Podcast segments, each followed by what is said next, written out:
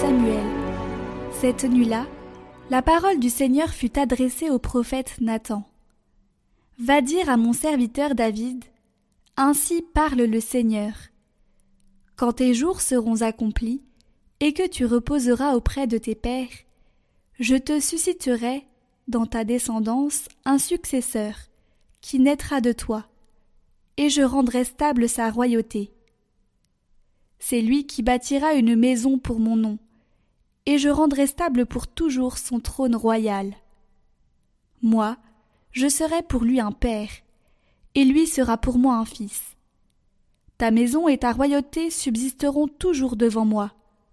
Ton trône sera stable pour toujours.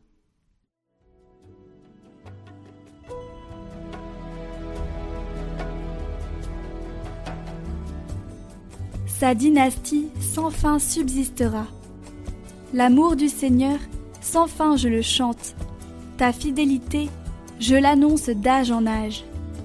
Je le dis, c'est un amour bâti pour toujours. Ta fidélité est plus stable que les cieux. Avec mon élu, j'ai fait une alliance. J'ai juré à David, mon serviteur, j'établirai ta dynastie pour toujours. Je te baptise un trône pour la suite des âges. Il me dira, Tu es mon Père, mon Dieu, mon roc et mon salut. Sans fin je lui garderai mon amour, mon alliance avec lui sera fidèle.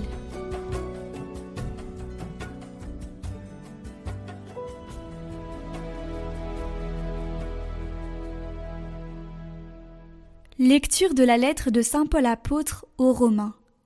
Frères, ce n'est pas en vertu de la loi que la promesse de recevoir le monde en héritage a été faite à Abraham et à sa descendance, mais en vertu de la justice obtenue par la foi.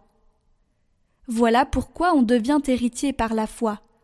C'est une grâce, et la promesse demeure ferme pour tous les descendants d'Abraham.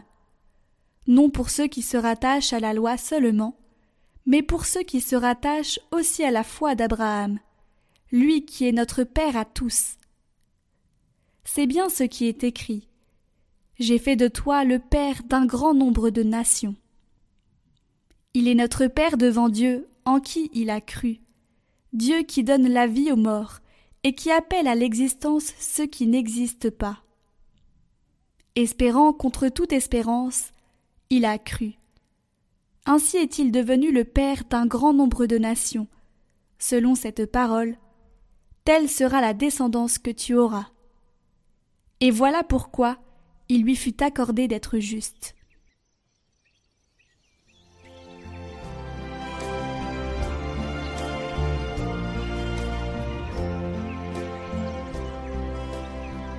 Évangile de Jésus-Christ selon Saint Matthieu.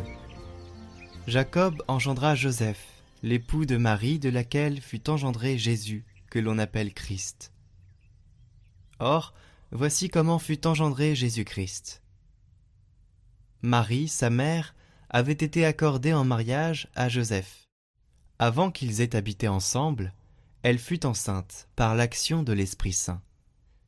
Joseph, son époux, qui était un homme juste et ne voulait pas la dénoncer publiquement, décida de la renvoyer en secret.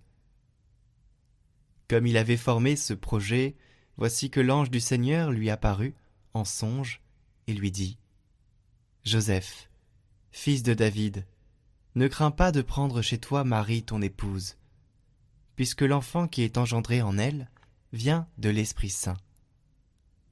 Elle enfantera un fils, et tu lui donneras le nom de Jésus, c'est-à-dire le Seigneur sauve. Car c'est lui qui sauvera son peuple de ses péchés. Quand Joseph se réveilla, il fit ce que l'ange du Seigneur lui avait prescrit.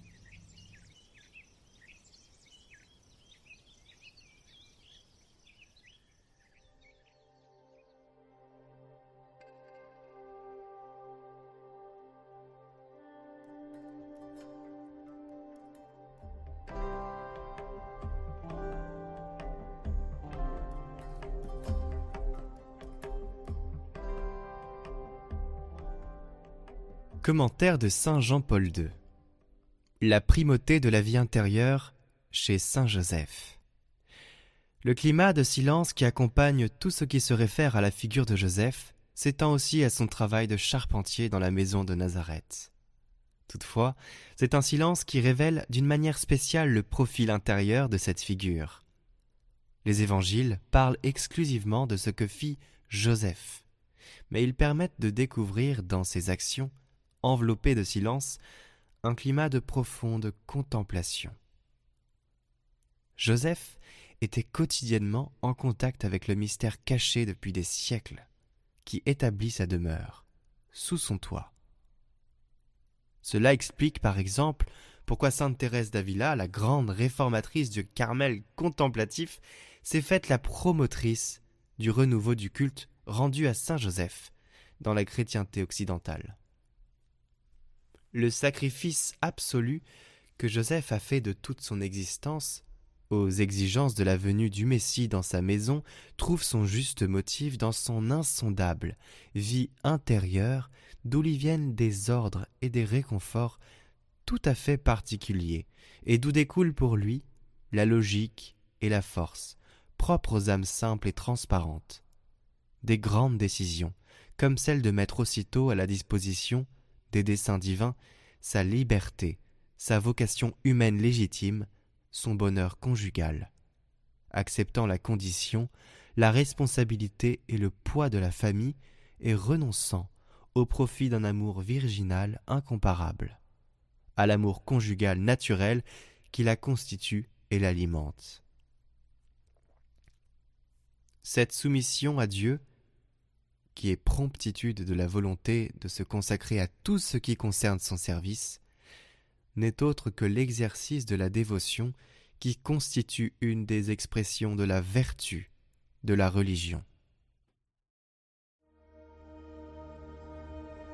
Votre parcours de carême chaque jour, proposé par Radio Maria et Catoglade.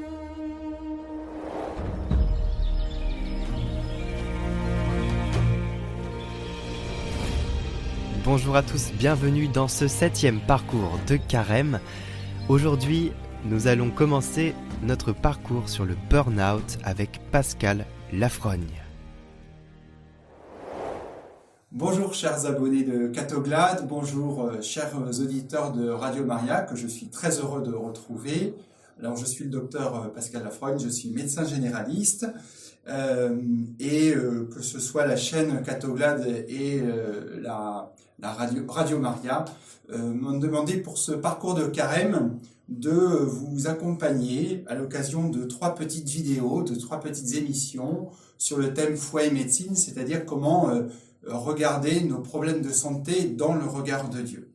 Alors tout d'abord, eh bien, mettons-nous euh, à la lumière de la parole et euh, vous pourrez prendre avec vous et relire cette, ce verset, c'est à l'évangile de Saint Luc au chapitre 10, verset 9 où euh, Jésus désigne les 72 euh, disciples et les envoie en mission, et il leur dit, euh, et en toute ville où vous entrez et où on vous accueille, mangez ce que l'on vous sert, et guérissez ces malades et dites aux gens, le royaume de Dieu est tout proche de vous. Le royaume de, Dieu est tout proche des malades. Voilà, parce qu'effectivement, tout l'objet de ces trois émissions va être de... On a tendance à séparer les problèmes de santé de ma vie de foi et de l'amour de Dieu, sauf qu'il n'y a rien sur Terre qui ne soit à l'origine fait par Dieu et fait pour Dieu. Et donc, même les domaines de la santé, aussi douloureux, euh, aussi soit-il, eh bien, le domaine de la santé est concerné par ce sujet. Il, est regardé par Dieu, il est regardé par le Christ. Alors, si vous le souhaitez, euh, au, cours de ces trois émissions, nous allons voir successivement aujourd'hui le syndrome dépressif vu du côté patient. Ensuite, demain, nous verrons euh, le syndrome dépressif vu du côté des euh, accompagnants, des proches, de l'ami. Et puis enfin, après-demain, eh nous verrons le burn-out, le syndrome d'épuisement. Alors, tout d'abord, aujourd'hui, le syndrome syndrome dépressif. Alors j'insiste et j'insisterai, c'est une maladie, c'est une pathologie avec euh, ses facteurs de risque, ses signes cliniques, ses, ses signes de gravité, son évolution, son pronostic, ses diagnostics différentiels, des traitements, des spécialistes à consulter, des traitements qui sont médicamenteux ou pas. Oui, c'est une maladie qui est très bien décrite dans la médecine et qui fait l'objet de, euh, de l'attention du médecin et des soignants. Et cette maladie, eh bien, elle peut concerner tout le monde. Tout le monde peut être touché. Et quand je suis touché par cette maladie, je n'ai pas à me dire euh, oh je suis responsable de ça, euh, que je, je le savais bien, euh, je n'ai pas fait attention, je manque de volonté, ou bien je m'en veux d'être comme ça, ou euh, ah voilà, il y, a, il y a quelque chose, il y a une autocritique et qu'il faut couper tout de suite, on le verra tout à l'heure. Et puis, eh bien, en fait, on se rend compte que finalement, c'est une maladie, que ça peut arriver à tout le monde, et qu'il faut savoir accueillir, euh, recevoir ce processus pathologique. Alors, on n'a pas le choix de le recevoir, mais il faut l'accueillir. Et comme on accueille une fracture de jambe, un diabète, euh, un accident vasculaire cérébral ou une otite, on n'y peut rien. C'est comme ça, c'est la vie. Le seul problème dans le syndrome dépressif, c'est que l'organe qui est atteint par ma maladie, c'est mon cerveau. Et ce cerveau, c'est l'organe lui-même qui me permet de, euh, de m'auto-évaluer, de m'interroger, de comprendre, d'analyser, de rebondir et de réagir. Et là, c'est cet organe-là qui est malade lui-même. Et cet outil de mesure qui est euh, le cerveau, eh bien, il est atteint et du fait de la maladie, eh bien le cerveau ne va pas pouvoir produire, fabriquer la volonté, le désir, le plaisir, euh, la capacité à se projeter. Euh, il n'est pas du tout capable de ça. Il ne sait plus faire ça. Et du coup, ça m'entraîne dans une forme d'humeur triste, de perte d'intérêt, d'indifférence. Alors cette maladie a des degrés de gravité variables. Euh, ça peut être du syndrome anxio-dépressif réactionnel à un événement euh, triste ou douloureux euh, et qui va être léger, passager, jusqu'à un syndrome dépressif chronique, ancré, beaucoup plus profond, qui peut même amener le malade, le patient, à avoir des idées suicidaires, voire même quelquefois passer à l'acte. Et comme toute maladie, et là j'insiste, quand on est malade, on va voir le médecin eh bien, quand on a ce type de problème, il faut aller voir le docteur. C'est impératif. C'est une, une porte, euh, c'est une porte qu'on ne peut pas éviter. Il faut passer par ça. Même si je n'en ai pas envie, je pense que ça va passer, même si je pense que je n'en ai pas besoin. Je vous rappelle, le cerveau, dans ces cas-là, est lui-même malade, et c'est-à-dire que mes pensées sont tordues par la maladie. C'est-à-dire que quand je dis je n'en ai pas besoin, c'est une pensée qui est tordue par la maladie. Ce n'est pas une réalité, ce n'est pas une vérité. Ce qui s'impose à moi, c'est que quand je regarde mon bébé, je me mets à pleurer et je n'ai plus de joie de vivre. Ça, c'est pas normal.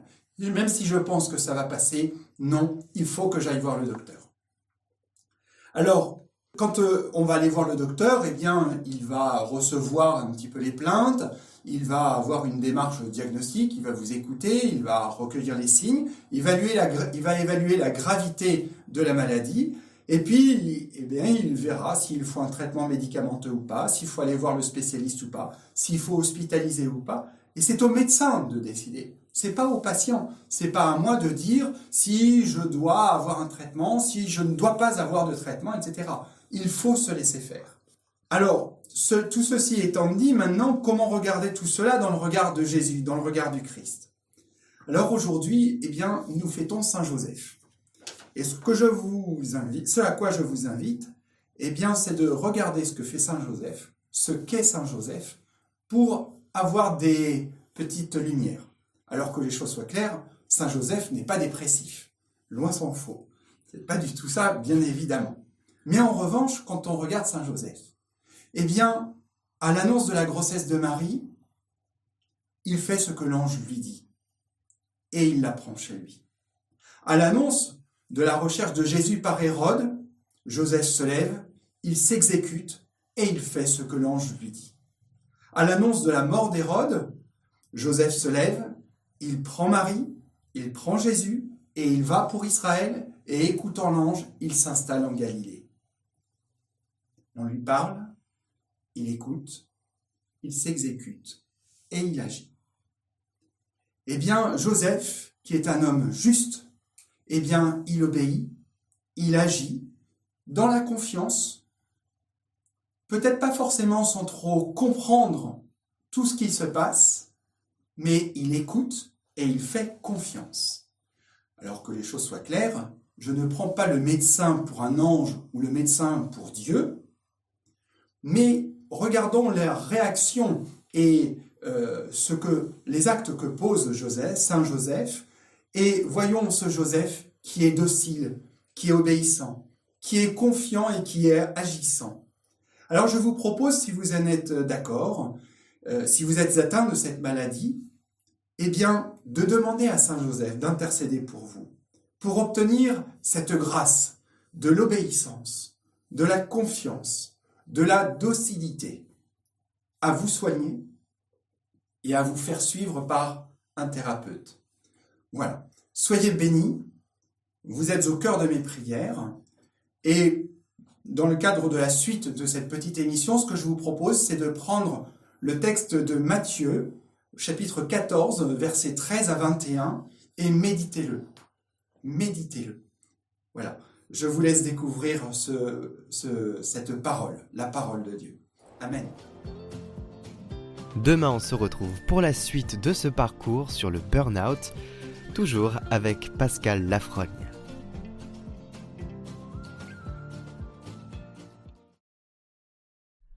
Nous vous rappelons que vous pouvez revisionner en individuel les vidéos du parcours de carême sur notre chaîne Prière par Catoglade, en lien en description.